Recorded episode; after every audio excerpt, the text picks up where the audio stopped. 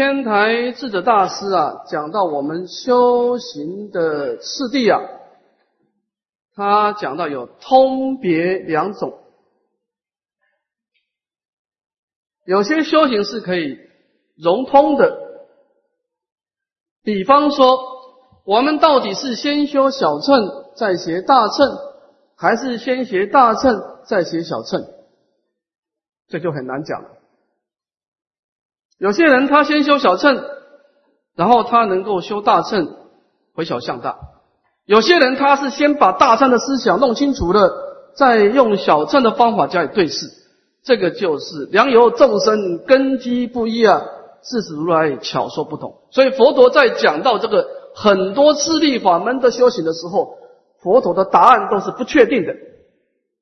对这个人这样讲，对那个人这样讲，叫应机说法。在自立的圣道法门当中啊，佛陀用通的方的角度啊来先说法，融通的，到底是怎么样？没有标准答案，经常是这样子。但是，一旦是属于他力门、本尊相应的法门，我们怎么跟本尊感应道交？这个规矩就很多了。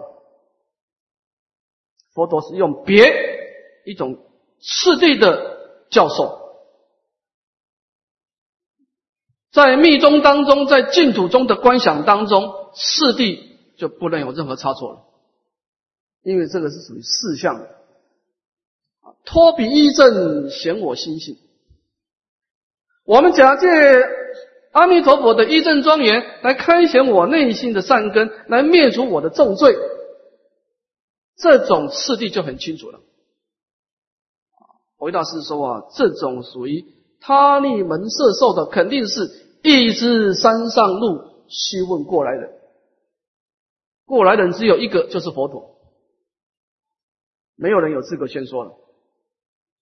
啊，所以我们在研究本经的时候啊，这个次第就很清楚了。跟你研究楞严经、研究其他的教理呀，那你可以把前后混着修都没关系啦。但是只要讲到本尊相应的东西，这个就是要一一观之的。你看佛陀在这个地方，你次第要很清楚了。先观什么，再观什么，再观什么，最后什么，要很清楚。啊，做事观者名为正观，那么你不是如此观者叫邪观。啊，这个把这个次第强调出来啊。好，我们看第四个树观。啊，这个易道的观，它是越观越复杂。由粗到细的哈，前面是落日观起它的光明相最容易观了，光明我们最容易观嘛。然后到了大地起琉璃地的清净啊，大地啊能够离一切相啊，表显菩萨的愿力啊是没有杂染的啊。那么光明表示智慧，大地表示悲愿。那么这个树观呢，就是讲到庄严了，菩萨的功德，菩萨的波罗蜜的庄严了啊，就是。光明相、清净相、庄严相，那么在依报的主着相状有三种相状。那么到这个庄严相啊，那么树观呢就表达无疑了，把这个极乐世界的功德庄严啊，它的富含富色啊，就有详细的描绘了。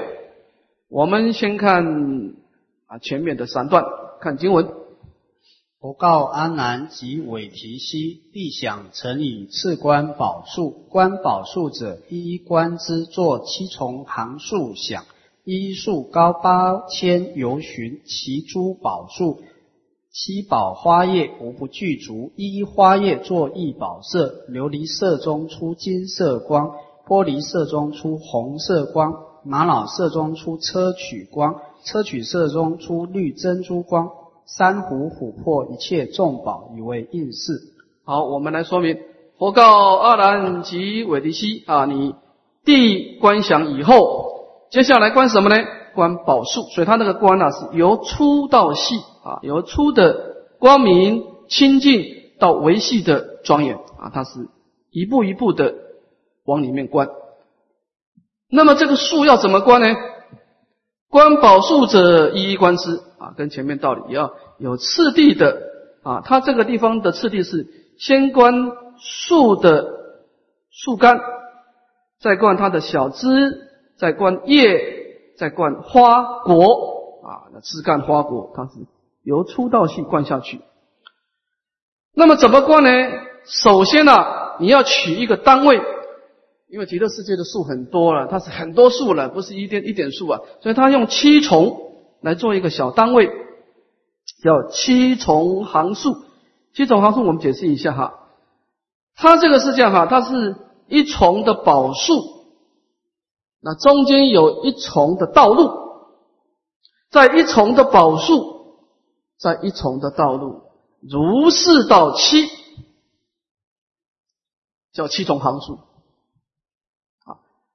当然极乐世界的树不是七重而已了，我它这个地方是说。首先呢，先做七重行数之因为你你取太大的单位你也关不来噻，所以我们一般以七为一个极限啊，先起这个七重的当一个小片段，你观想成功以后，你再把它由此类推，再观想它遍满极乐世界啊，是这样子的啊。那么以七重行数为一个小单位。那么，在每一个宝树当中呢，你观想它的高多多高呢？八千由旬。这个由旬有小、中、大啊，最小的是四十华里，中的是六十华里，大的八十华里。我们姑且用最小的好，四十华里。四十华里有八千由旬，三十二万华里。极乐世界一个叶片的一个树叶哈，就比台湾还大了。极乐世界一个树叶啊，所以它那个都是一个很广大的境界啊。其珠宝树七宝花叶无不具足。那么极乐世界的宝树啊，有很多七宝所成的花，七宝所成的叶无不具足啊。我们前面已经说过哈，七宝不是娑婆世界的七宝了，但是。极乐世界那种宝啊，我们娑婆世界没有，所以只好用譬喻的方式，应用我们已知的东西去譬喻未知的东西啊，是引用这个七宝来做譬喻。那么这个地方是讲到这个观相啊，你必须要有次第啊，先观这个树干，再观枝叶花果，慢慢的观进去啊，无不记住。我们再看它的一个，它这个这个这个这个花叶啊，它的一个相貌，一花叶做一宝色。那么极乐世界的树叶跟花呢，它有不同的光，也不同的颜色。比方说，这一下讲出譬喻了，在青色的琉璃当中呢，出金色的光明；在干青的玻璃当中呢。玻璃色当中呢，出红色的光明；在红色的玛瑙当色当中呢，出砗磲，砗磲是白色的光明；在白色的砗磲当中呢，出绿色的珍珠的光明，乃至于珊瑚、琥珀等一切珍宝啊，它的颜色光明呢，是互相的掺杂，互相的照耀，互相的装饰。极乐世界的。它的五层啊，我们前面说过是互含互摄的啊。因为为什么呢？你看诸天的宝物，诸天的宝物是单一的，光明就是光明，颜色就是颜色。因为诸天的光明是业感缘起的，所以。一般的慈善家在做善业的时候，第一个他没有我空法空的正见，没有空正见；第二个他没有菩萨的愿力，所以他造善事往往是怎么样呢？叫做一时兴起啦。他突然间跑到菜市场，看到一个众生很可怜，启发他的恻隐之心，就把他买下来放生。他为什么这样做呢？因为我一时的升起恻隐之心。所以，慈善家做善业啊，他第一个善业跟第二个善业啊没有连贯性，他没有一以贯之，没有没有没有没有贯穿所有善业的愿力，他没有这种贯穿性。你问一般的慈善家，他想到什么做什么，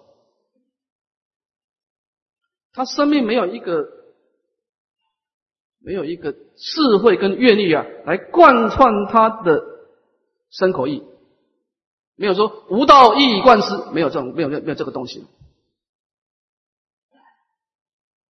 他完全是想啥就干啥去了，就这样子。所以他第一个善业跟第二个善业没有连带性。那么菩萨修善业就不是这样了。菩萨修善业，他有空正见，有菩提心，所以叫做什么？菩萨的善业叫什么？诸位知道吗？叫做波罗蜜。人天乘没有波罗蜜哦，二乘也没有波罗蜜。二乘一个阿罗汉去布施也不能叫波罗蜜，叫善业。只有菩萨去布施去持戒，后面加一个波罗蜜，因为他的道啊，他无道义观，他的他的所有善业一定是跟波罗智慧相应，一定跟他的菩萨的本愿相应。他有光明，有大地，这个大地能够摄食所有的树木花草，所以他得果报的时候啊，他那个功德就不可思议的，互含互摄。所以你看，菩萨在那个《色大乘论》上说啊，菩萨布施的时候，他依止菩提心，依止空正见，他布施的心态也记住的持戒的心、忍辱的心、精进的心、禅定的心、智慧的心，六度都记住。他不是只有他布施，不是只有施舍的心的，他也包括忍辱、精进、禅定、智慧。所以他因地的时候，他的善是互含互摄。他得果报的时候也是不可思议的，互含互摄，叫法界缘起的啊。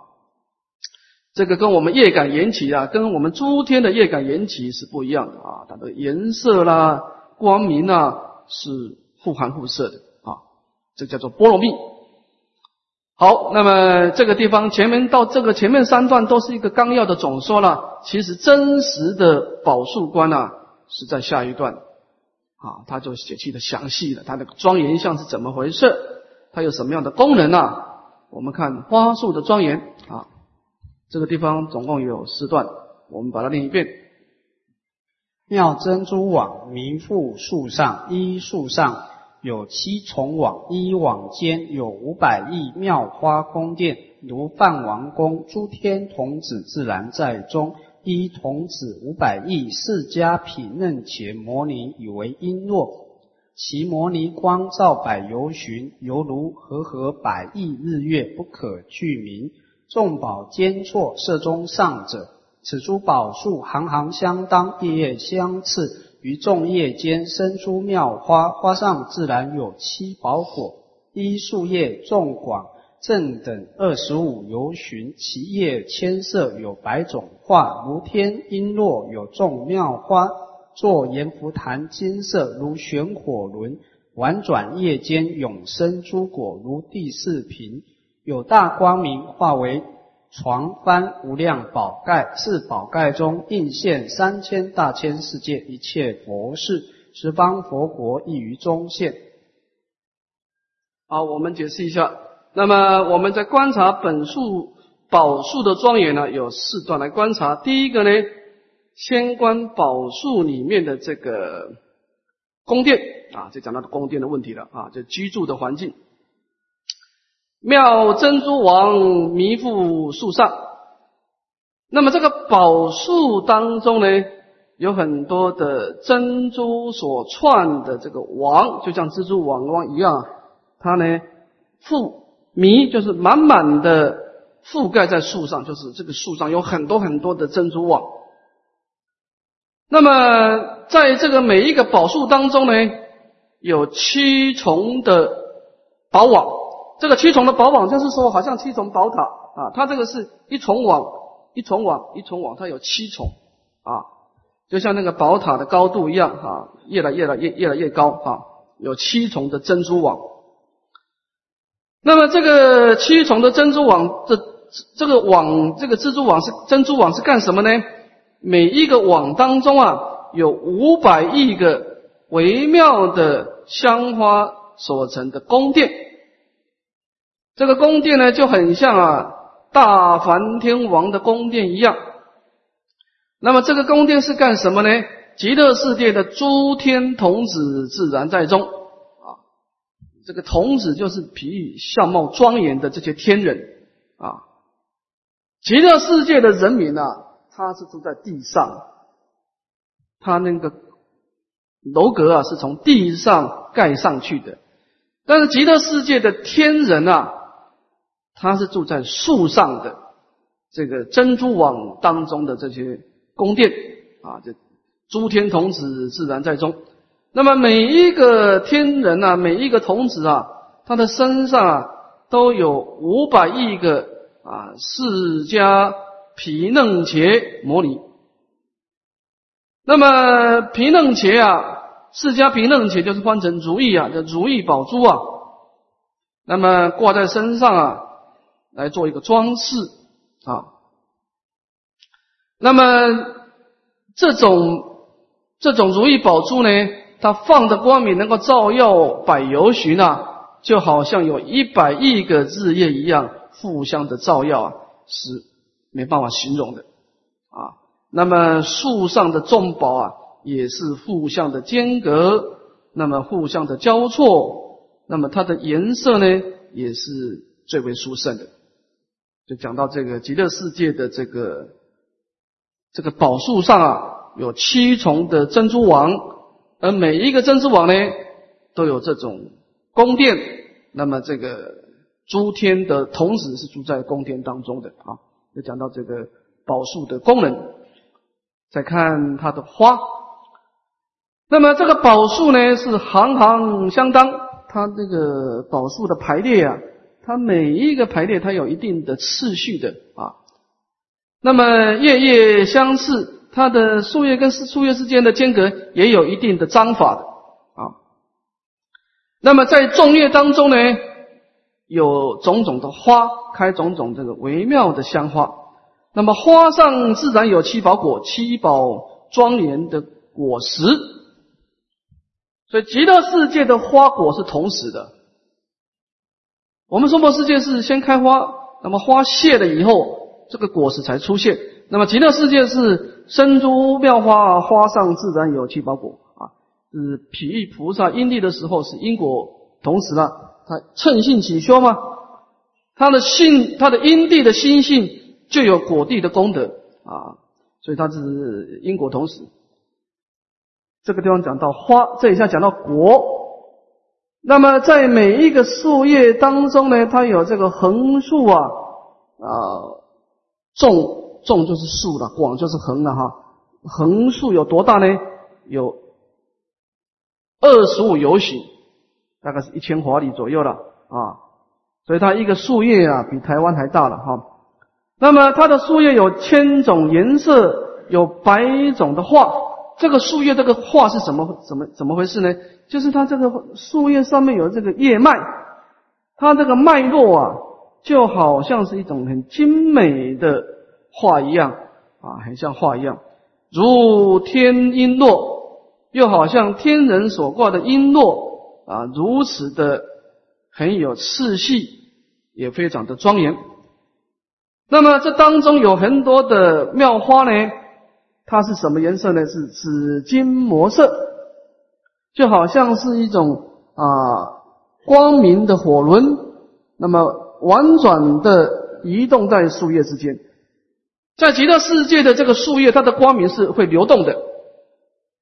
啊，我们前面讲到这个光明是动静态的啊，是啊，琉璃色当中有金色的光明，玻璃色当中有红色的光明啊。前面的光明是静态的，但这个地方呢是是是这个树叶的花啊，它这个花会释放光明啊，它这个光明是跑来跑去的啊，那像旋转的火轮啊。它是婉转在这个树叶花之间呐，它是那个光明是从下面跑到上面，从上面跑到下面啊，就是后面讲到池水，它这个极乐世界的功德水也是跑来跑去的啊，所以它庄严呢有一种啊静态的庄严跟动态的庄严啊，就是它的光明是跑来跑去的。永生诸国如第四品。那么极乐世界的花的花的这个地方呢，有这个果，有种种果实了。这果实有什么功能呢？就像地势的宝瓶啊，地势有一种宝瓶啊，能够所求如愿。那么极乐世界的这个果呢，也可也是可以让我们所求如愿。你像极乐世界的水果啊，祈求什么东西啊，它能够让你心想事成啊，如第四品啊。当然，地势身为四体还因呢，它有无量的善业啊，十善善品的善业啊，它就招感一个宝品啊。你到极乐世界啊，你有无量无边的水果，都可以让你。所求如愿啊！我们再看这个这个这个水果有什么好处哈？有大光明化成床幡无量宝盖。那么这个极乐世界的这个果啊，这水果啊是放大光明啊。那么在光明当中呢，它能够变化成有很多的床幡，乃至于无量的宝盖。那么在宝盖当中能够出现三千大千世界一切诸佛呢，弘法利生的事业。十方诸佛在哪一个地方行布施波罗蜜、弘法波罗蜜、各式各样的波罗蜜，种种的佛事啊，我们都可以在宝盖当中啊，在这个极乐世界的这个花的果实当中呢，看到十方诸佛的弘法的事业，乃至于十方的国土的庄严呢，意义中现。这个地方我们说明一下哈，这是什么意思呢？啊，这个果实出现十方诸佛的国土是什么意思啊？有人问藕益大师说啊，说十方世界这么多佛土，为什么偏占西方净土？你看中国的传承里面，几乎讲到净土，绝大部分都讲到西方净土，少部分讲弥勒净土了哈。少部分的极少部分，那么为什么十方诸佛的净土偏占西方净土呢？乃至于在《阿弥陀经》当中，释迦牟尼佛赞叹极乐净土以后，后面的六方诸佛出广长舌相，异口同声赞美阿弥陀佛净土的庄严。其中有一个重要理由，就是说，藕益大师说，因为你生西方，就等同生十方。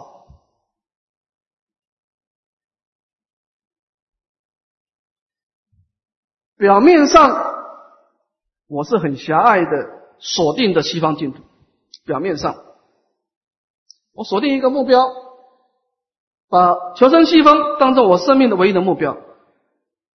我因地是锁定一个目标，但是果地上我往生净土以后，我等同往生十方国土。当然，这个地方的理由，其中一个理由就是说，为什么生西方就是生十方净土呢？因为。你到了极乐世界，你可以去受用十方诸佛说法的情况。你同时可以看到药师佛说法，你可以同时看到普光佛、普明佛说法，这个十方世界所没有的。所以藕益大师说啊，极乐世界的规划特别对我们。凡夫众生呢，有很大的帮助。他说：“十方的凡圣同居土啊，没有人做出这样的规划。你到了极乐世界，你在凡圣同居土能够受用，几乎是等同十报庄严土的这种互含互摄的功德，几乎不可能的事情。十方的佛土四土是清楚分明，你什么功德，你就到哪里去。”你是凡圣同，你是大业往生的凡夫，到凡圣同居土去；你是啊法身菩萨，到十报庄严土去。凡圣同居土绝对不可能说能够在一个果实当中看到十方世界诸佛的显现，不可能的。这是什么境界啊？这是一为无量无量唯一的法界缘起啊！那没有十没有初地以上菩萨，你不可能有这种功德相上。但是极乐世界的凡圣同居土就有这种情况，不可思议了。如果我们来比较十报庄严土，那世界那这个国土没有好坏了。到药师佛的十报庄严土，到极乐世界十报庄严土，我们很难分出，因为到了十报庄严土的时候，都是法界缘起的。但是比较凡圣同居土。一个待业往生的菩萨去受用凡尘同居土，那我们真的要说十方三世佛阿弥陀地，那极乐世界是最为殊胜。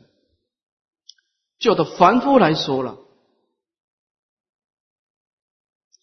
阿弥陀佛的四十八愿呢，某种程度啊，偏重在生死凡夫，也是对我们生死凡夫来说，阿弥陀佛对我们帮助最大了。所以说，十方三世佛阿弥陀第一。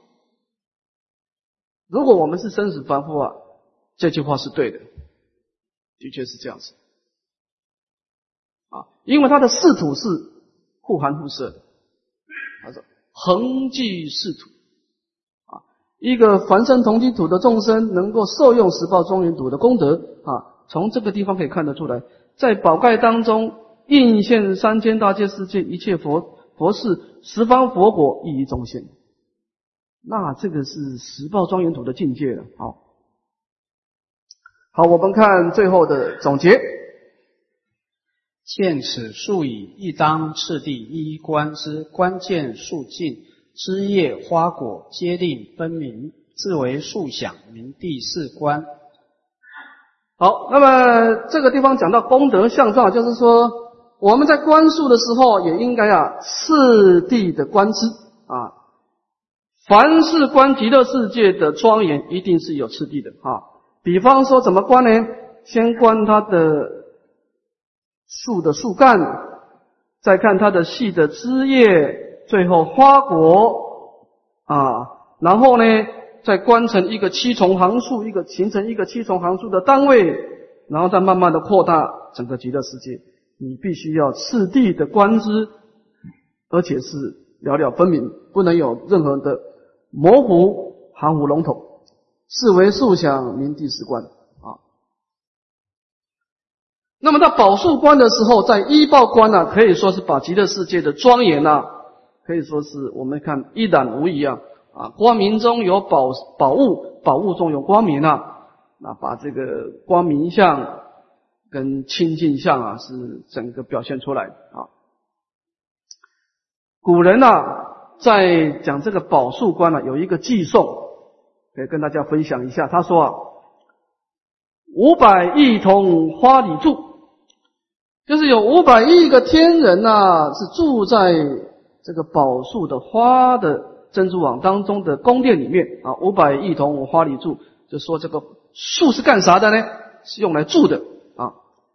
三千世界果中藏，那么你住在这个宫殿里面呢，你可以透过这个前面的花果啊，看到三千世界十方诸佛。啊。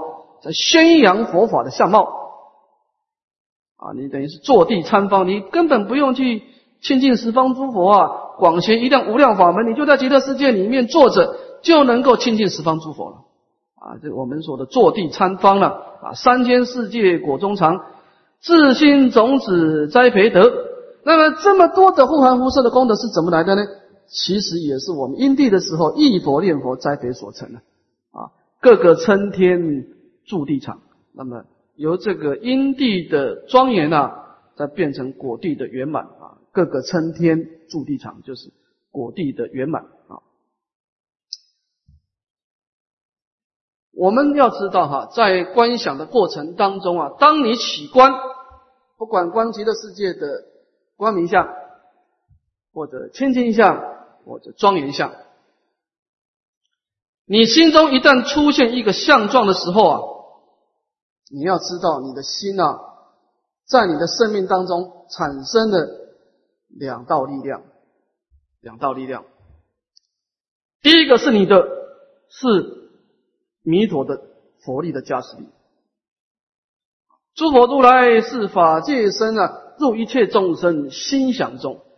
是故汝等心想佛时，四心即是三十二相八十庄好。就是说。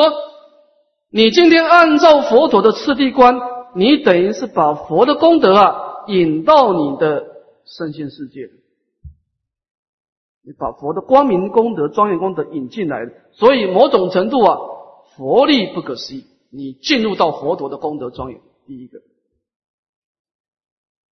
第二个，心力不可思议。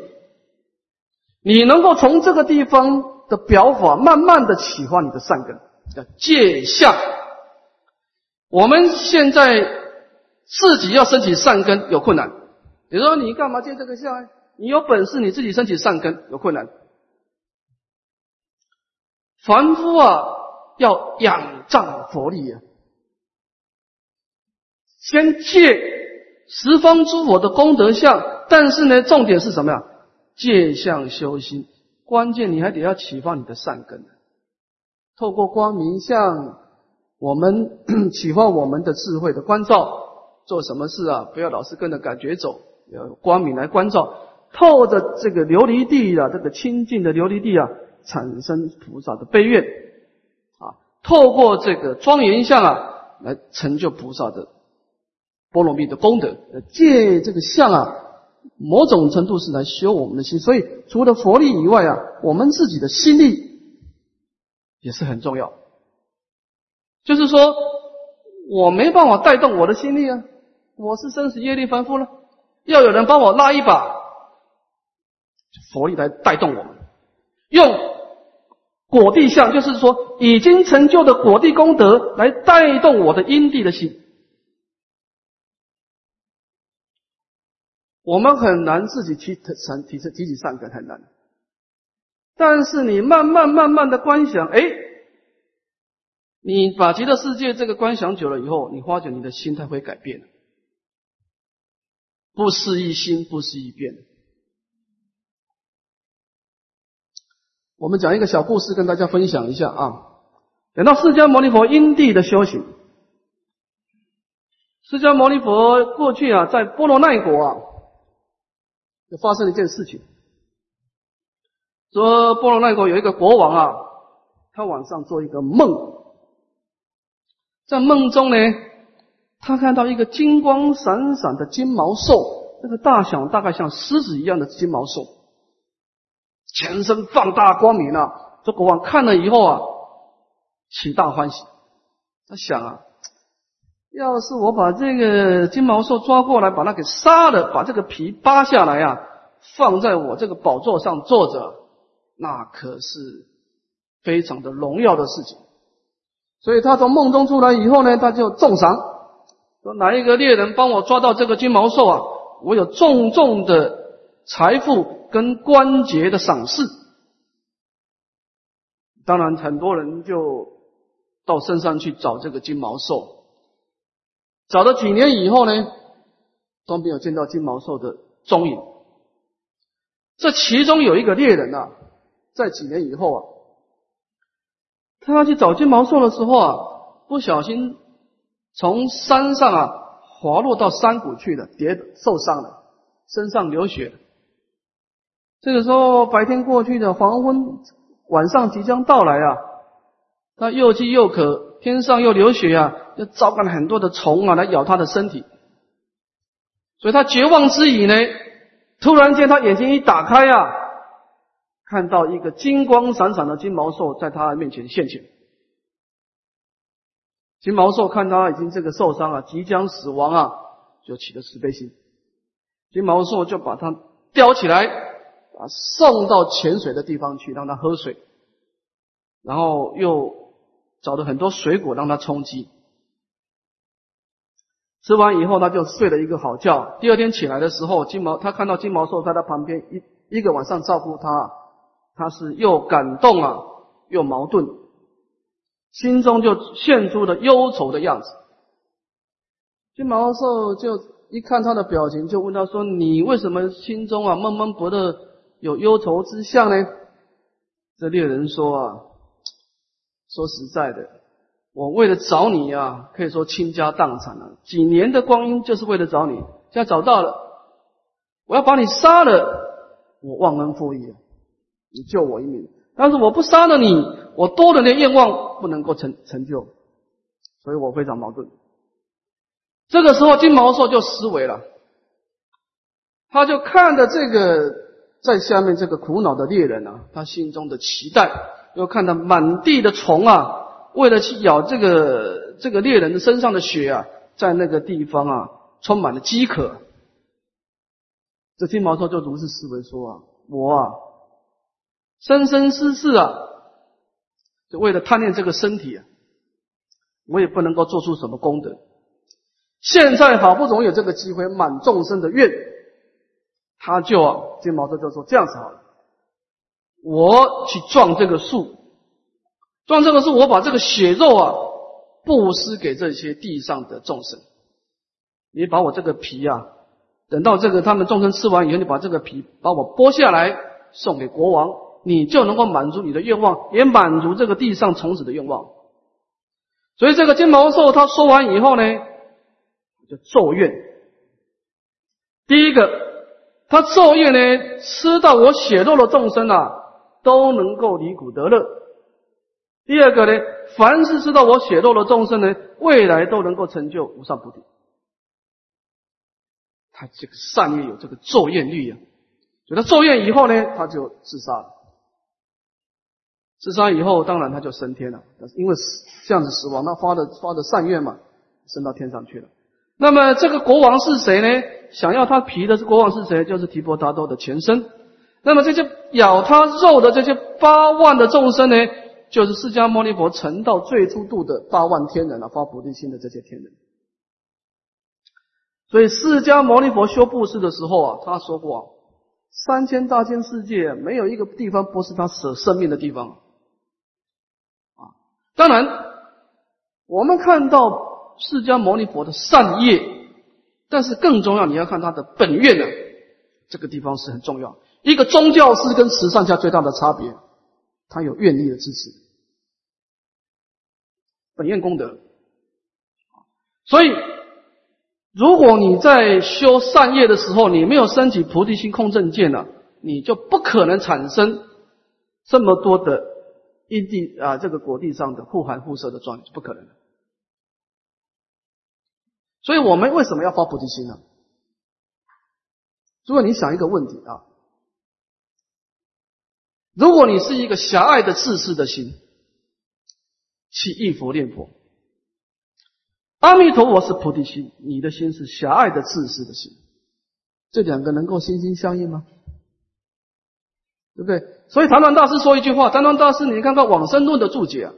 唐传大师说啊，你如果不发菩提心来忆佛念佛，你没有广大的胸量啊，那种上求佛道、下化众生的，没有愿做佛心、愿度众生的心呐，以这种心态来念佛，啊，你就是看到极乐世界，哇，很漂亮。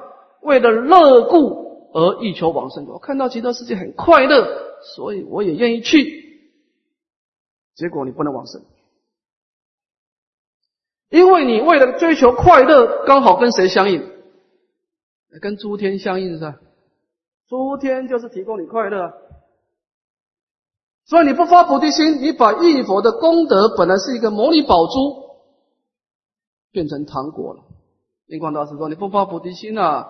你把这个本来是无量的功德庄严的东西啊，变成一种狭隘的业感业果了，那就变成什么？那就变成受用诸天的快乐有漏的果报，受完以后带着满身的贪欲的烦恼到天上去哈，你享受快乐有后遗症很严重，因为贪欲特别重，来到娑婆世界很可能到三恶道去，因为你透视的福报透视太厉害。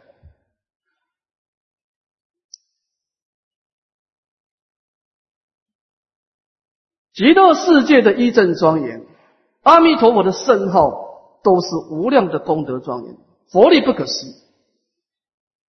但是进入到你的心中以后，它到底是一个无量庄严的法界缘起，还是一个狭隘的有漏的业感缘起？你的心态是很重要。所以我们讲见相修行，你本身的心态是很重要。那么这一点在阿弥陀经讲的不多。我们看读读《阿弥陀经》哈，我维大师虽然把极乐世界一报庄严回归到善力不可思议，他某种程度他偏重在佛力不可思议，他最后回归，因为佛力的加倍，因为名号功德的加倍，所以你有这种功德庄严，鼓励的性质多了。但是你看观经的时候就不一样喽，看智者大师说啊，啊。法界圆融体，作我一念心呢，故我念佛心，前提即法界。它某种程度就是说，借佛的功德庄严来启发你的菩提心哦。你菩提心还得升起啊，只是说借佛的庄严来启动你的菩提心呢。如果你看到这个庄严没有启动菩提心，还是贪爱的心，还是自私自利的心，这些庄严以后变成天界的有漏果报。如果你看到这个庄严果然启发你的菩提心，那这个就是你的念念成就你未来的净土了。所以本经在忆佛念佛的时候讲到两种力量：第一个佛的力量，第二个是心灵的力量。但是本经是偏重心力不可思议，它是用佛力来启动你的心力，叫做借相修心。所以你这个庄严，如果不回归到你的心呐，如果这个庄严还启动不了你的心，那就没办法。你必须把这种光明相、清净相。庄严相去启发你的菩提心，启发你愿做佛心，愿度众生心。如果这个相能够启发你的菩提心，那这些庄严跟你的菩提心一接触的时候，极乐国土成就如是功德庄严，那就是你未来的净土的庄严啊！所以我们一定要知道哈，借相要修心。这个是一个很重要的观念哈。好，我们看辞观。我们先把这个第一段念一遍，第一段跟第二段啊。次当想水，欲想水者，极乐国土有八池水，一池水七宝所成，七宝柔软，从如意珠王身。分为十四支，一支作七宝妙色，黄金为渠，渠下皆以杂色金刚以为底沙。好，那么这个关我看我们下次再说好了。我们回到两个问题啊。显示法是愿愿力跟八事是否有关？愿力是否为第八世的种子之一？黎明中的时候乱心未起，以愿力。以何种升起大作用？当然跟我们的八识有关呢，因为我们活在八识的。我们现在是啊，待业修行，待或者说待的烦恼在修行啊，那那肯定跟八识有关呢。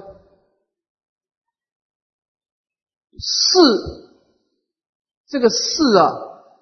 有两两两层意思，什么叫四？有有有有两层意思。第一个跟业力有关，就是我们是业力凡夫。这个四啊，它跟心啊，心就是清净的哈。这理论上我们是追求心啊，但是实际上我们活在世。第一个，我们摆脱不了过去的业力。虽然我们尽量要脱离过去，我们规划未来，但是你很难离开你的过去。很难。我们过去所造的善恶业，我们要无条件的盖棺承受。当然，你业力轻，你今生修行啊，可能比较顺利。你业障重，你今生障碍重重。但是这个业力不足以决定好坏，因为顺利皆方便。有些人业障重，他启发他的道心也可能啊。所以业障轻重。不表示你的成败得失不一定，但是你要有善根很重要。你要没有善根啊，那就很难修行了。佛法不怕你业障重，也不怕你烦恼重，但是你没有善根，就没办法了。因为佛陀没办法启动你的善根，就没办法，因为这个修行不能替代的了。修行只有一种情况，就是你主动要修行。我真的要改变了，什么东西都可以被动啊！你看你上班哦，你不上班，你没有真的上班，也没有人知道了。反正你的时间打卡，下班就走了。你有没有在上班，没有人知道。但是修行，你不想修行哈，谁哪里都没有办法。所以一个人要改变啊，只有一种情况，你自己愿意改变的。你看做母亲的说：“哎呀，小你要去拜几拜啊，都是方便的。他不想拜哈，通通没有用。一个人修行，什么叫做修行上路？就是我真的要改变了，发自那众生的愿力发起来，你就有希望。你生命真实的变化是从那个时候，你真实的把，当然所有的善根就是以以菩提心为根本的。你真实要做改变了，我从今以后不想做凡夫了，我要愿做佛心，我要做佛，我要度化众生，我要为佛教干一点实事，为众生做一点事情。你这个愿力发起来，你就有救了，你才可以从透过去的烦恼业力里面看到一束前面的光明，从过去跳脱出来。所以你要超越过去，一定要发愿。一个人要摆脱过去，有两种智慧。第一个智慧，一个愿力，但智慧很难。空正见真的很难。菩萨修行没有几个靠靠空正见，都是靠愿力的了。不能拜要他拜，不能钻要他钻，都是那份坚持嘛。谁哪几个把烦恼空掉的？没有嘛。我们还是觉得说生病那种感觉、痛苦的感情还是真实的嘛，是吧？空正见，我们凡夫只是在极境中相应的，在动中很难相应。那菩萨的空空性薄弱，靠什么？靠是绝不放弃嘛，愿力嘛，那份的坚持。那如果你的愿力也没有，那就完了，那就变成善业。善业不足以庄严净土哦。我们要知道，极乐世界是出世间的功德。只要是出，只要是超越三界的哈，都要有善根哦，善业不行哦。善业是成就人天的安乐果报，要有善根才能够成就出世间的功德庄严。我们佛法的善根有慈悲、智慧跟愿力。那主当然，你你慈悲跟智慧这个我就不知道修的怎么样，但愿力是最终最根本的菩提愿力。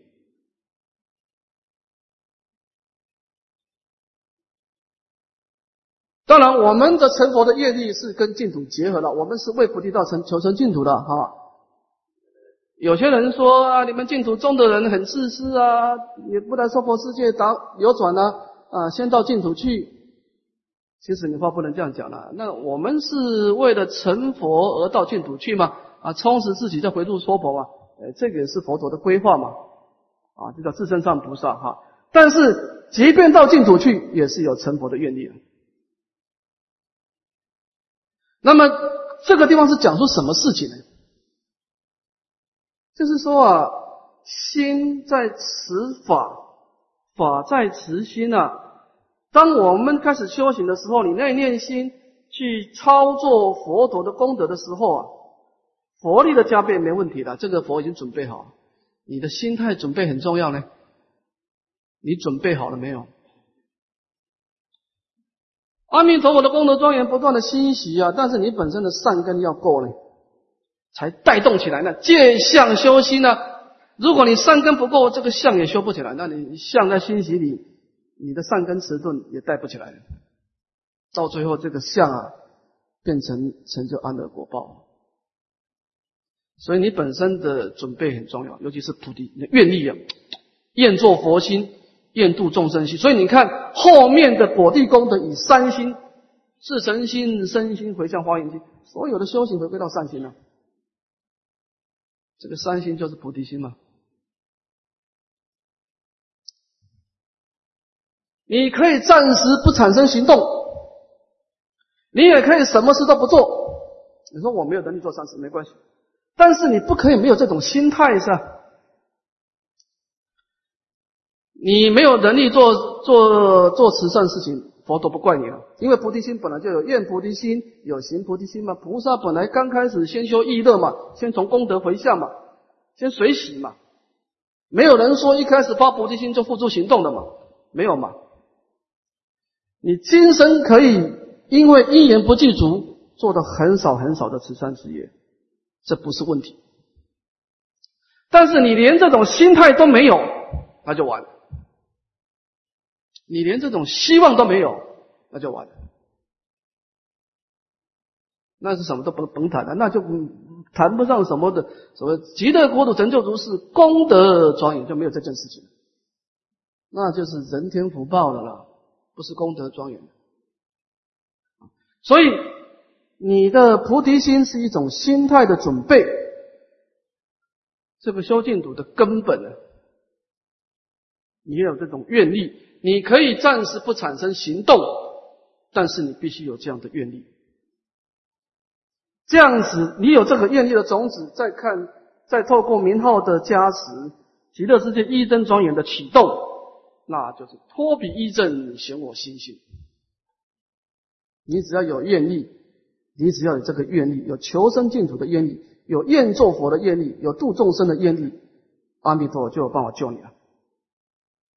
你不要做，不一定要做很多事情但是如果你连这个愿力也没有，那没办法。因为你根本不想改变呢，你不想成佛了，啊，所以这个地方我们一定要有自觉，那么佛力才可以加持进来啊，这是第一点。所以这个愿力所扮演的角色，就是我们的心力的代表。第二个，请问师傅要怎么修行才能够达到一知十日？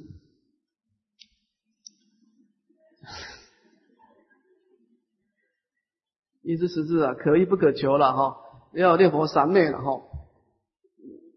当然我不知道诸位善根怎么样，可能你前生修的很不错哦，啊只是临终一时的颠倒，而现在变这个样子，那就有可能了哈。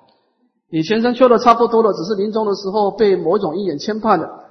但是一般来说了哈，一般来说了哈，我建议大家你不要做这种想法，不要有这个求一知十事的念头了啊。我说个道理，你听听看哈。印光大师说啊，就究竟土中人呢，只问耕耘，不问收获。你该怎么做怎么做，不要老是去设定某一个目标了，因为你这个会形成障碍我曾经在过去在北斋上课，有一个居士跟我讲说：“师傅，我一定要站着往生。”我说：“你不要发这个愿啊。”你求临终真念就好了。你站了，你万一站不起来怎么办？你就老说：“哎，你帮我扶起来。”那你不是勉强是啥呢？是吧？修行你自然功力到了，水到渠成嘛。不要设定那种你看不到，就是说你相信你有这个因地就有这个结果。你只要检讨你的方向对不对，你走的道路对不对，然后保持进步。让生命保持活水。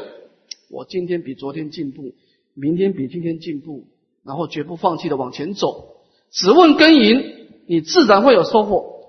不要设定一个太高的目标，反而变成挂碍了。我们应该要以求生净土为目标。至于用什么方式求生呢？不要设定太太多了。反正我要求临终无障碍，正念分别往生净土。啊至于你是站着走、坐着走、躺着走都没关系的，是不是？一生十世都没关系的，因为这个东西都可遇不可求了。生命是无常的，我们要面对无量的过去的业力，没有人知道明天会发生什么事情。我们只能够把握我，我今生对上求佛道、下化众生，我绝不放弃。我祈求佛力加倍，我也祈求我自己的善根尽量表现出来。啊，所以你不要设定一些太多一些事项的目标，你只能够定，我们凡夫只能够定一个方向性的引导啊，无障碍，保持正念，往生净土。